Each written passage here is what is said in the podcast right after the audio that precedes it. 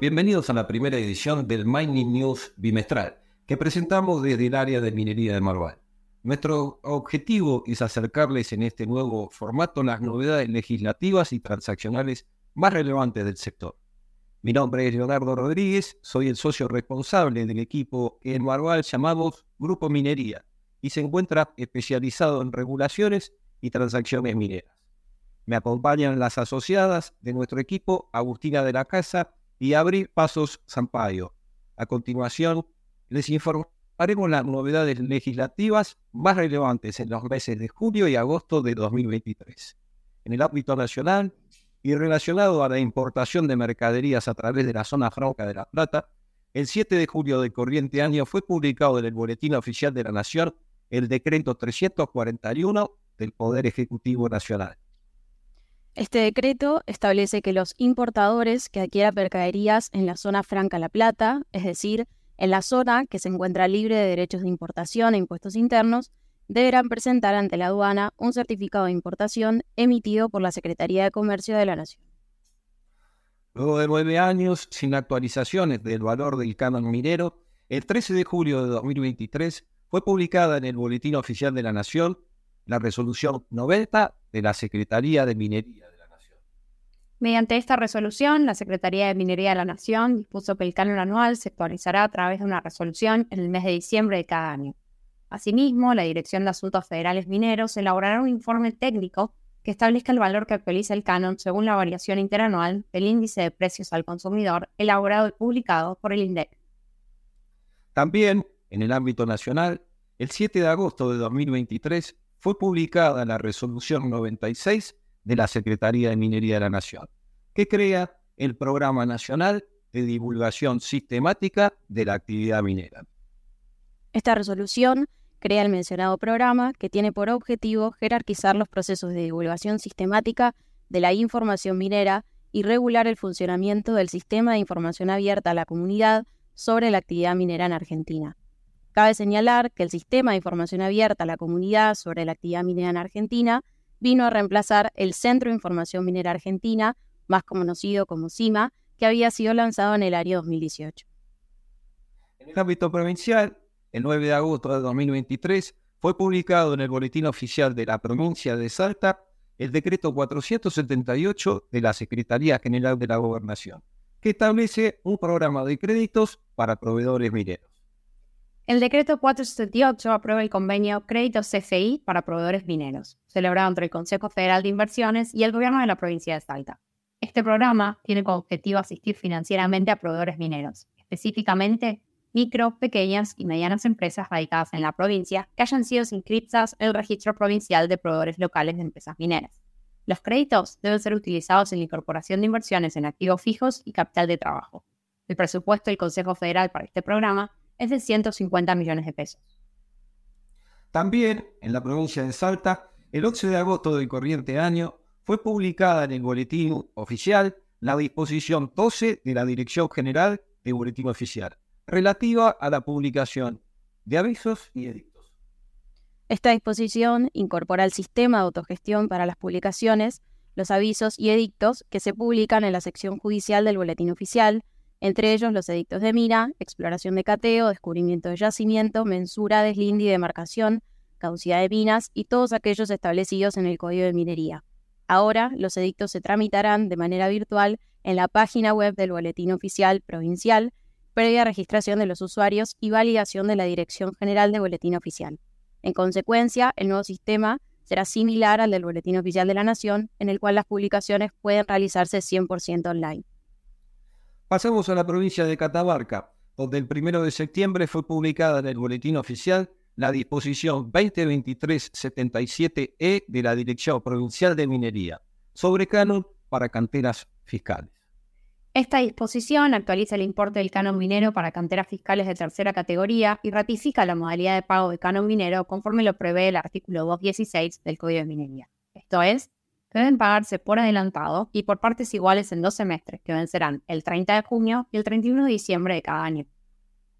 Por su parte, en la provincia de Mendoza, el 14 de julio de 2023 fue publicada en el Boletín Oficial la resolución 31 del Ministerio de Economía y Energía, Esta resolución reglamenta el procedimiento que debe seguir el informe de impacto ambiental de la Ley 8434 una vez que fue presentado ante la Escribanía de Minas para la actividad minera de los proyectos para explorar, extraer, seleccionar, triturar y moler minerales de tercera categoría. Finalmente, en la provincia de Jujuy, el 18 de agosto de 2023 fue publicado en el Boletín Oficial el decreto Acuerdo 8854 del Poder Ejecutivo Provincial. Este decreto acuerdo crea un registro provincial de proveedores mineros locales, además impone una serie de condiciones a los productores mineros para el régimen de contrataciones de proveedores. En particular, establece que los productores deberán contratar obras, bienes, insumos y servicios prestados por proveedores locales inscritos en el registro, en un porcentaje no inferior al 75% del monto total anual contratado. En el caso de incumplimiento de sus disposiciones, el decreto regula diferentes sanciones.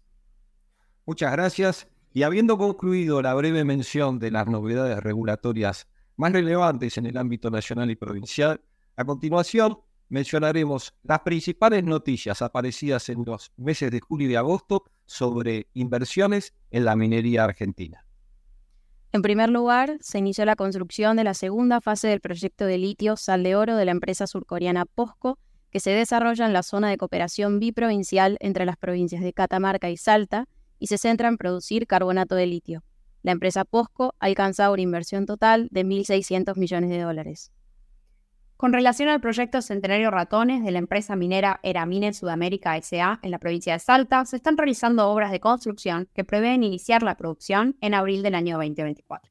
Estas obras implican una inversión global de mil millones de dólares y buscan alcanzar una capacidad total de producción anual de aproximadamente 75.000 toneladas de carbonato de litio.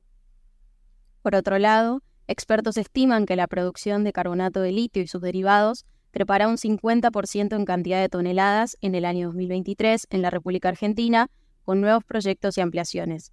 El gran salto podría darse en el año 2024, cuando se triplicaría la producción del año 2022 y de esa forma se alcance las 120.000 toneladas anuales. En Santa Cruz, el grupo Newmont plantea extender la vida útil de la mina Cerro Negro más allá del año 2030 según un informe del segundo trimestre de este año difundido por la misma empresa. Newmont, una de las mineras de oro más grandes del mundo, aseguró que para extender la vida útil del proyecto se requieren entre 350 y 450 millones de dólares.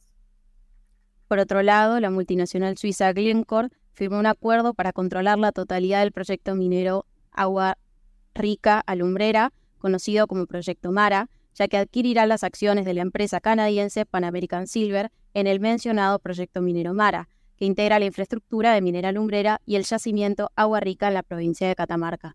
La empresa controlará el 100% de este negocio, dado que Glencore ya poseía un 43,25% de las acciones y adquirirá el 56,25% restante de la firma canadiense por 475 millones de dólares. La Argentina se encamina a estar entre los tres máximos proveedores de litio del mundo. En la actualidad, Argentina es el cuarto productor mundial de carbonato de litio, con tres proyectos en operación comercial. Salardo Larós y Olaroz de Caucharí, ambos en la provincia de Jujuy, y Fénix en Catamarca. De todos modos, el país se encamina a convertirse en el tercer mayor productor. Ello, dado la demanda existente a nivel global y el avance de otros proyectos que se encuentran en construcción. Esto le permitiría a Argentina triplicar su actual producción hacia el año 2026 y llegar a las 260.000 toneladas de carbonato de litio, de acuerdo a las estimaciones oficiales. Por su parte, el proyecto Los Azules, de la empresa minera McEwen Copper, construirá un campamento en torno a principios regenerativos y estará preparando para hospedar en principio a mil trabajadores. Este diseño ubicará la mina como la más ecológica del mundo y costará 193 millones de dólares, lo que equivale a construir dos campamentos y medio estándar. De acuerdo con la información emitida por la Secretaría de Minería de la Nación, las exportaciones mineras treparon un 24,1% en julio, con un total de 377 millones de dólares en los primeros siete meses del año se acumularon 2.321 millones de dólares en ventas externas del sector, lo que significa un crecimiento del 4.3% interanual. Además, el acumulado del año 2023 se sitúa en un 11,7% por encima del nivel promedio del periodo de 2010 a 2022.